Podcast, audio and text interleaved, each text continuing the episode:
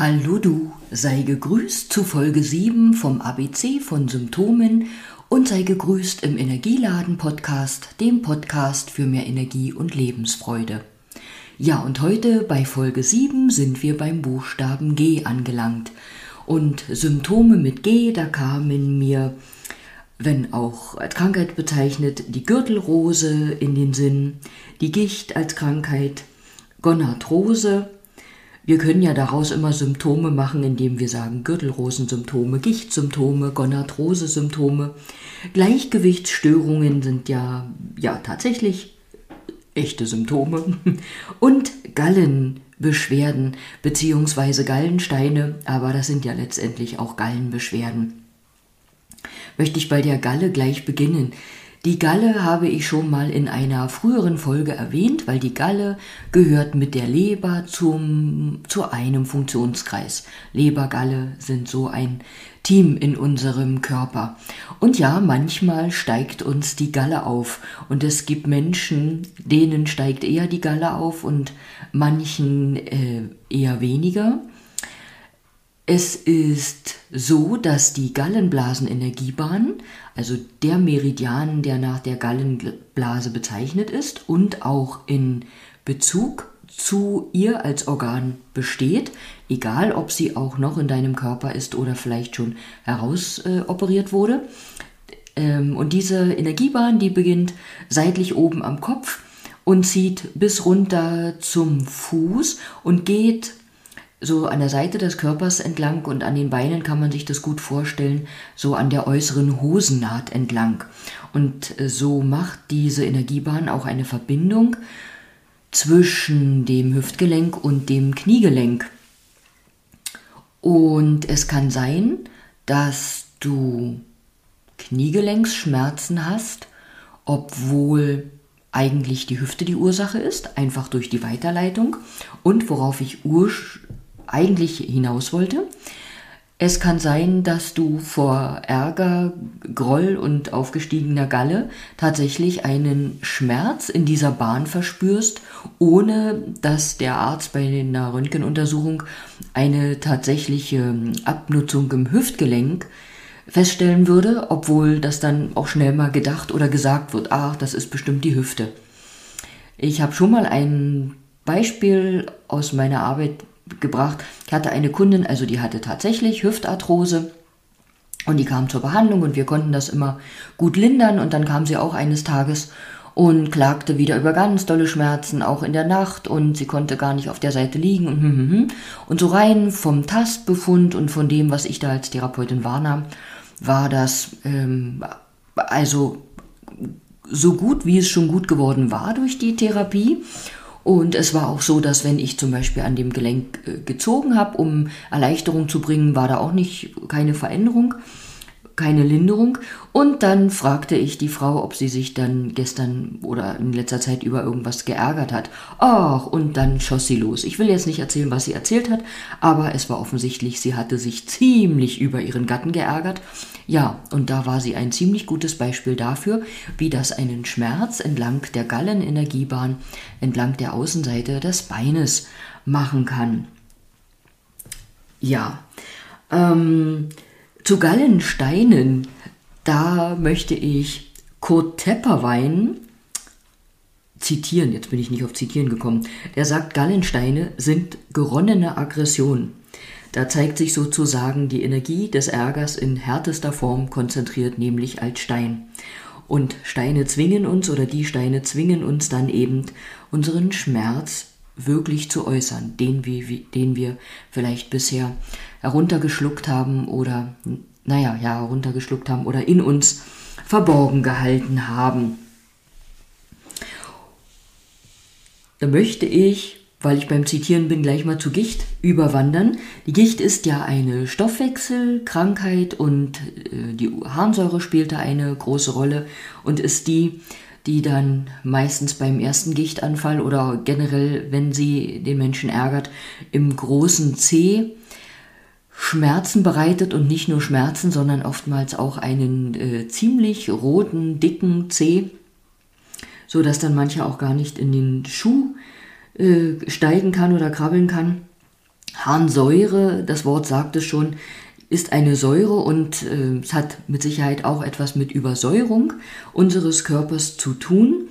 Und ja, was macht uns denn alles sauer, außer das, was wir auch an übersäuernder Nahrung oder sauermachender Nahrung zu uns nehmen? Dazu möchte ich nochmal aus dem Buch ähm, zitieren, das ich neulich schon gemacht habe mit dem Titel Mein Körper Barometer der Seele. Ich setze auch heute nochmal einen Link und da ist zu Gicht äh, geschrieben, was ich dir ans Herz legen möchte, so als heilsame Sätze, die du dir sagen kannst. Ich akzeptiere, dass alle Emotionen, die ich erlebe, Teil meiner selbst sind.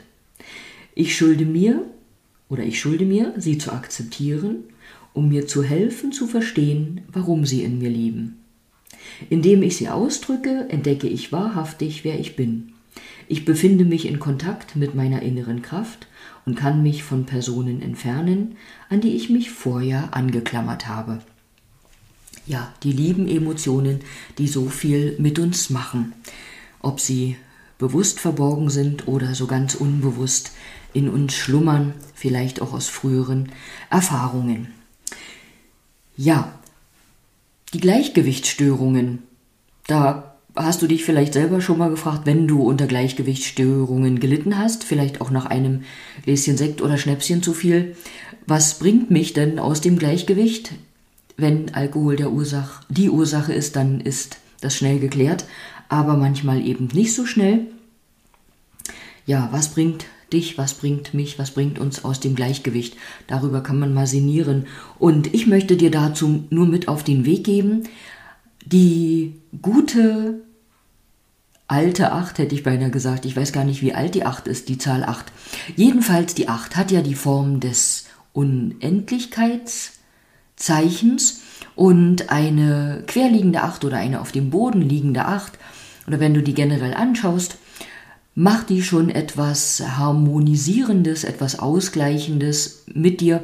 Und ich erinnere mich, ich habe vor Jahren mal einen Beitrag in meinem Blog zur Acht geschrieben und da sind Übungen mit der Acht niedergeschrieben, die dir helfen, ähm, zu mehr innerer Ruhe zu kommen und eben mehr ins Gleichgewicht zu kommen und Harmonie in deinen Körper zu bringen. Und vielleicht hast du mal Lust, diese Übungen auszuprobieren. Ich werde auch unter dieser Episode hier den Link setzen. Dann habe ich noch die Gonarthrose genannt. Gonarthrose ist die Arthrose im Kniegelenk. Und da möchte ich nur noch mal erinnern, dass so eine Arthrose auch verschiedene Stadien hat. Ganz simpel erklärt gibt es so die chronische Phase, in der für gewöhnlich auch Energiemangel im Gelenk ist. Und dann gibt es die aktivierten Phasen, das sind die, in denen das Gelenk dann schmerzhaft entzündet ist. Also es kann auch im chronischen Stadium natürlich schmerzhaft sein, aber in der aktivierten Phase ist neben dem Schmerz da vielleicht eine Entzündung und eine Schwellung drin. Und da komme ich wieder zu dem Beispiel mit dem Quark. Beim akuten, bei der akuten Arthrose, egal ob im Knie oder eben auch in anderen Gelenken, da tut der kühlende Quark gut oder da kann er dir gut tun. Also da hilft Kälte, weil ja eine Entzündung drin ist. Und in dem chronischen Stadion, Stadium, dachte ich schon, bei Samstag ist ein Fußball, vielleicht spreche ich vom Stadion. Nein, Stadium, äh, da herrscht eine energetische Leere und deshalb ist da zusätzliche Kälte nicht angezeigt. Da braucht es dann eher Wärme, egal ob in Form von ähm, einem, äh, also etwas Warmem, was wir anziehen, oder einer Decke oder eines Schaffelds, oder es gibt ja auch so wärmende Knieschoner bzw. Schützer. Früher haben wir, früher war ja alles anders als Therapeuten, auch Kurzwelle gemacht. Auch Rotlicht könnte da helfen. Ja, das nochmal zur Erklärung. Und zu guter Letzt möchte ich zu meiner ersten Notiz kommen. Das ist die Gürtelrose. Die Gürtelrose hat ja den gleichen Erreger wie die Windpocken, also den gleichen Virus als Erreger. Und das kann sein, dass du als Kind Windpocken hattest und dann irgendwann viel später im Leben in Situationen, wo dein Abwehrsystem geschwächt ist, wo du vielleicht gestresst bist oder äh, Sorgen, Probleme hast, die dich ziemlich überwältigen, dass dieses Virus aktiviert wird, wieder aktiviert wird. Und dann macht das vor allen Dingen oder befällt das vor allen Dingen die Nervenwurzeln, also da, wo es auch schlummert. Und daher rühren eben auch die starken Schmerzen, weil dieses Virus da am Nerven nagt, sag ich jetzt mal. Ja, und bei der Gürtelrose, da weißt du vielleicht, da ist es nicht verkehrt, jemanden aufzusuchen, der bespricht. Das ist auch sonst nicht verkehrt. Bei der Gürtelrose ist es äh, lustigerweise ist das falsche Wort, aber schmunzelnderweise eben auch so, dass Ärzte, die so alternative Sachen manchmal belächeln, in dem Fall jedoch trotzdem sagen, suchen Sie doch mal jemanden oder gehen Sie mal zu jemandem, der besprechen kann. So, ich denke, habe heute genug besprochen und danke dir an dieser Stelle wieder fürs Zuhören und wünsche dir einen schönen Tag, das Allerbeste und lass dich nicht irritieren, weil ich vom, Sa vom Samstag gesprochen habe. Die Episode hier habe ich an einem Samstag aufgenommen. Also, bis bald.